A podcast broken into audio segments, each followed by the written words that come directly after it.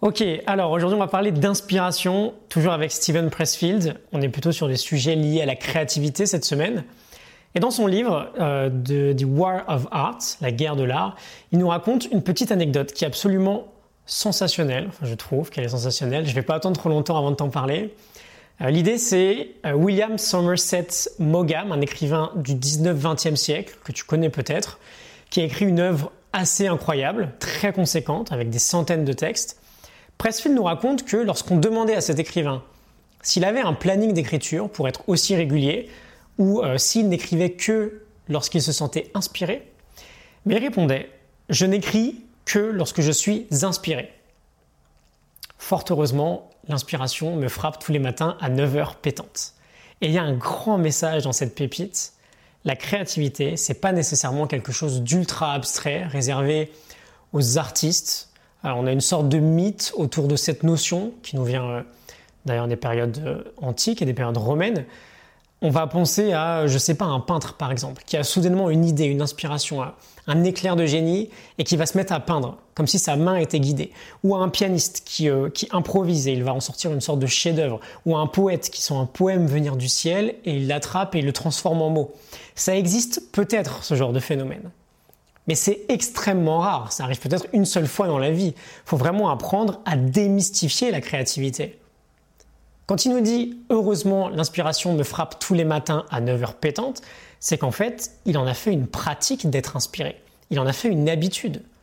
Quand tous les matins tu te mets à ton bureau à la même heure et que tu crées quelque chose, que tu aies envie ou pas, tu transformes ta créativité en un process régulier. T'as pas à attendre d'être inspiré, tu crées quoi qu'il arrive. Et je te parle de ça aujourd'hui parce que, bon, on a fait plus de 300 épisodes déjà, je commence à avoir ma petite expérience, euh, épisodes quotidiens consécutifs, et ces épisodes, il faut que je les prépare. Donc évidemment, il me faut chaque jour une nouvelle idée. Et j'ai tout de suite compris que c'était l'habitude quotidienne de me mettre à écrire un plan pour un épisode qui allait me donner l'inspiration. Au début, on me disait, es sûr que tu vas tenir, que tu auras assez d'idées, que tu auras suffisamment d'inspiration pour le faire, etc., etc. Mais en fait, oui, j'en suis sûr, parce que c'est une habitude, ça fait partie de mon identité. Et le syndrome de la page blanche, par exemple, a du mal à exister quand tous les jours, à la même heure, tu te mets en action, entre guillemets, sur ta forme d'art. Si on en revient à Mogam, il disait par exemple que simplement le fait de s'asseoir et de commencer à travailler déclenchait une sorte d'événement un peu mystérieux qui faisait que l'inspiration allait venir il avait pris tous les matins en fait un rendez-vous avec l'inspiration parce qu'il se mettait à bosser tous les matins. Et donc la réponse à la question du jour finalement c'est bah, l'inspiration, elle vient quand tu fais en sorte que ce soit un rendez-vous hyper régulier avec elle, quand tu la transformes en habitude en fait. Si tu comptes créer sur une base très régulière, mais que tu attends qu'elle te frappe, tu attends euh, d'avoir une sorte d'épiphanie, de te dire euh, putain mais oui, euh, mais voilà, c'est ça que je dois faire en mode grosse révélation, presque divine, bon courage. Ça va peut-être t'arriver un jour, ça, mais certainement pas tous les jours. Si tu veux être inspiré pour, euh, par exemple, écrire un roman, commence pas par prendre des champignons ou fumer des trucs bizarres, mais commence par faire une pratique d'écrire.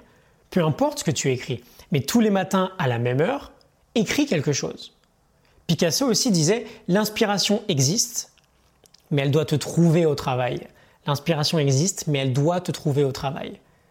Et bien sûr, je ne peux pas ne pas en parler, la créativité existe avant la réactivité. Donc sois créatif avant d'être réactif. Dans la pratique, travaille sur ce qui est important pour toi avant d'aller sur tes mails, sur tes réseaux sociaux. C'est bien plus simple d'être inspiré quand on a le cerveau assez clair, assez libéré, plutôt que lorsqu'il est déjà stimulé par des données, pardon, extérieures sur la vie des autres ou peu importe, sur des choses extérieures. Ok? J'espère que euh, ça te parle, que ça t'inspire. Je te laisse sur cette idée-là, l'habitude de l'inspiration. Like et partage, abonne-toi si c'est le cas. Et je te retrouve demain pour un nouvel épisode. Excellente journée à toi, à demain. Salut